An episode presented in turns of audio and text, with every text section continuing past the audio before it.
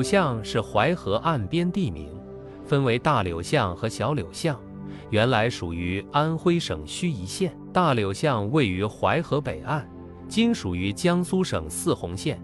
解放后改名泗河乡，已并入双沟镇。小柳巷位于淮河南岸，今属于安徽省明光市，现在叫柳巷镇。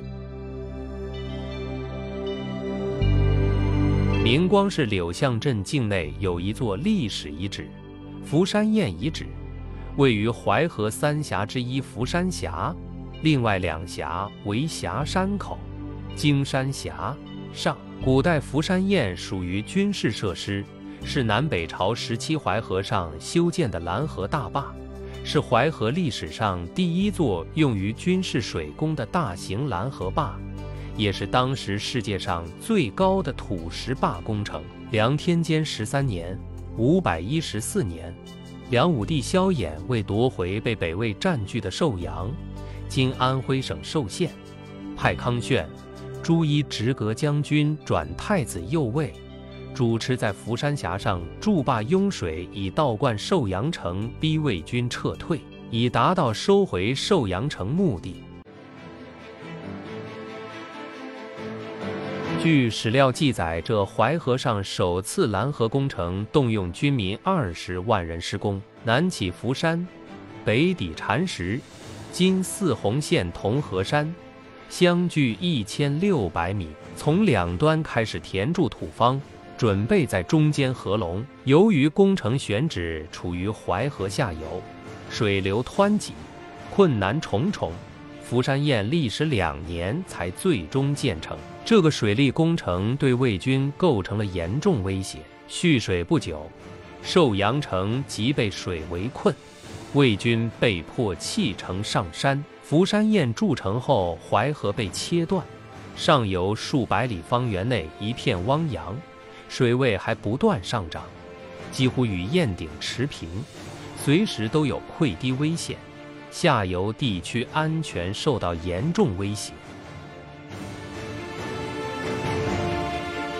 虽有以水带兵工程，但梁军一方面对付魏军的骚扰，一方面要设法防洪，要保护福山堰安全，必须把淮河上游的水分流出去。于是梁军就利用魏军怕淹的心理。向魏军宣传说，梁军不怕打仗，就怕有人把水泄掉。魏军果然中计，开始凿山泄水，于是福山堰水库就有了两条溢洪道，其中一条在泗洪县丰山乡塔河村前，据说解放初期尚可看到遗迹。这两条溢洪道是我国水库建设史上的最早记载，虽然分流溢洪。但福山堰依然难逃厄运。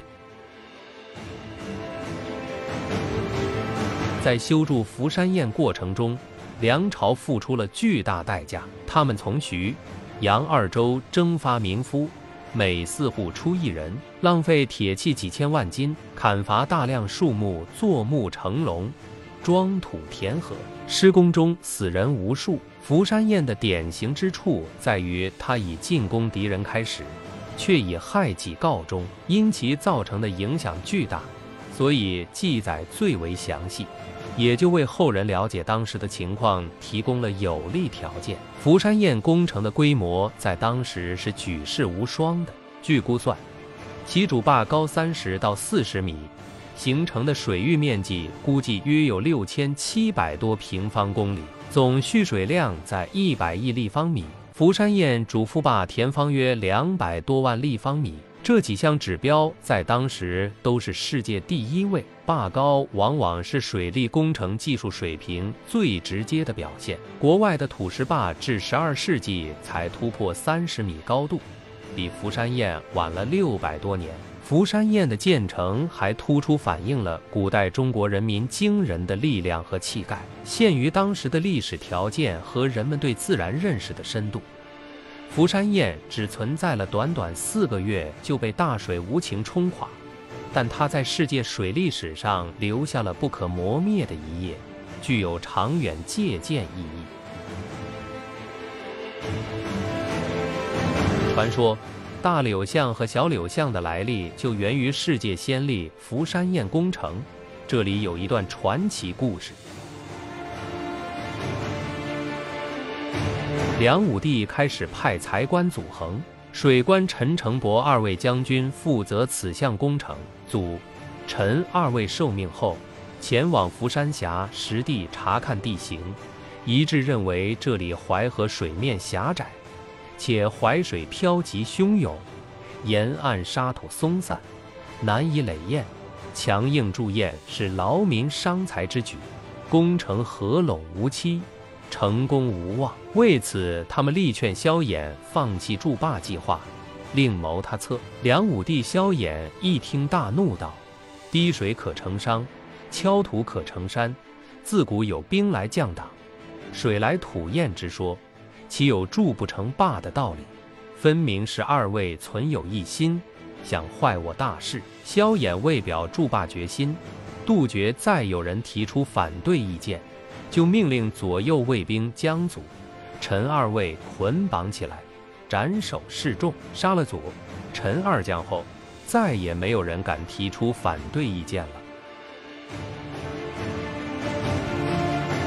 因萧衍夺取寿阳，心情非常迫切，一意孤行，手下将领只得听命。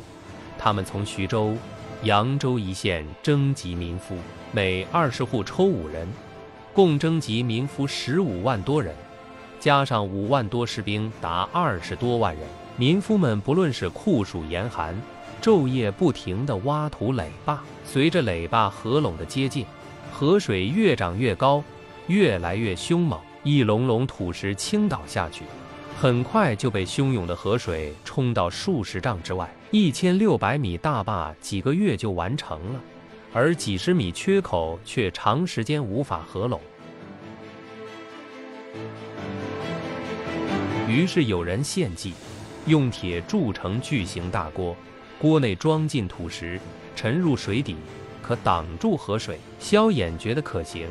立即派人调集生铁十几万斤，铸成铁锅沉入水中，很快就被冲到下游。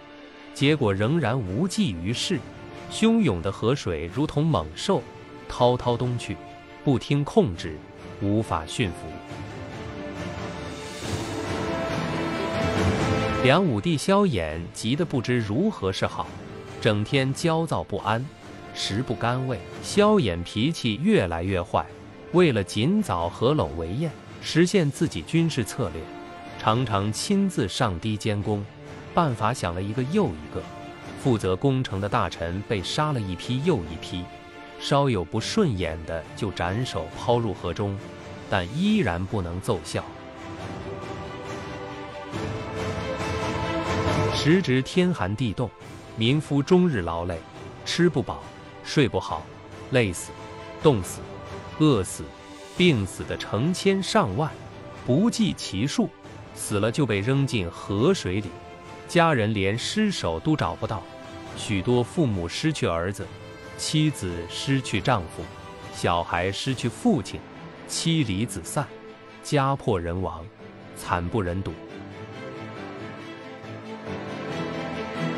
这时，工地上有两个工匠，是一对孪生兄弟。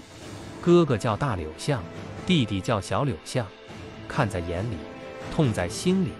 他俩觉得这样下去也不是事儿，会有更多的财产浪费在大坝上，会有更多的民夫死在这项工程上。为保护其他民夫，便主动向萧衍请缨，愿献出生命，跳入河垄处，定成井字形木桩，迅速填进土石，促使大坝合拢。早日完成福山堰工程。萧炎想不出更好的办法，就死马当着活马医，采纳了他们的建议，火速派人砍伐树木，开山采石，一切准备妥当。柳氏孪生兄弟每人抱着两根长长的木桩，义无反顾地跳入凶猛的河中。只听“咚”的一声巨响。人们看见大柳巷、小柳香跳下去一瞬间，身体突然变大，重重地砸了下去，牢牢地堵在大坝中间缺口之上。猛如蛟龙的淮河水不仅突然断流，竟然调转水头向回冲去。四根粗大木桩深深扎进大坝缺口泥中，岸上众多民夫和士兵趁着这个空档，拼命将将事先准备好的树桩、石块、土袋子迅速填进坝口。不一会，大坝合拢了，挡住了水流。大柳巷、小柳巷也被埋在了土石之中。时间正好是梁天监十五年，公元五百一十六年四月十日。历时整整十八个月的福山堰工程终于合拢，宣告完成。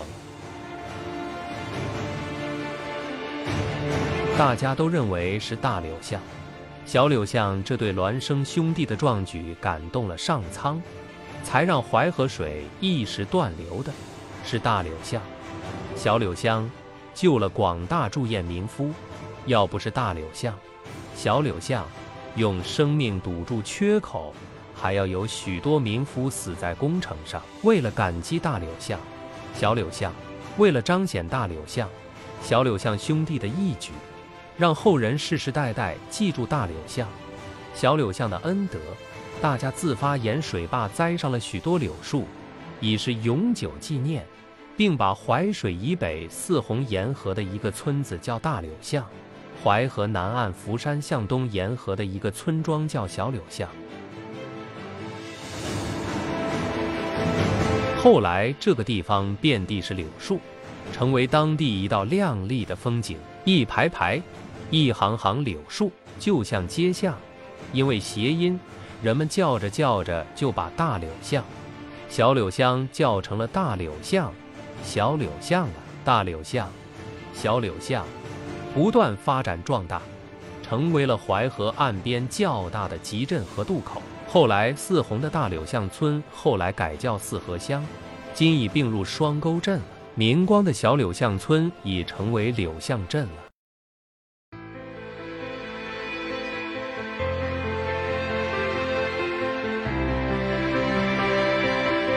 共发琴，柳巷的传说，分享完了。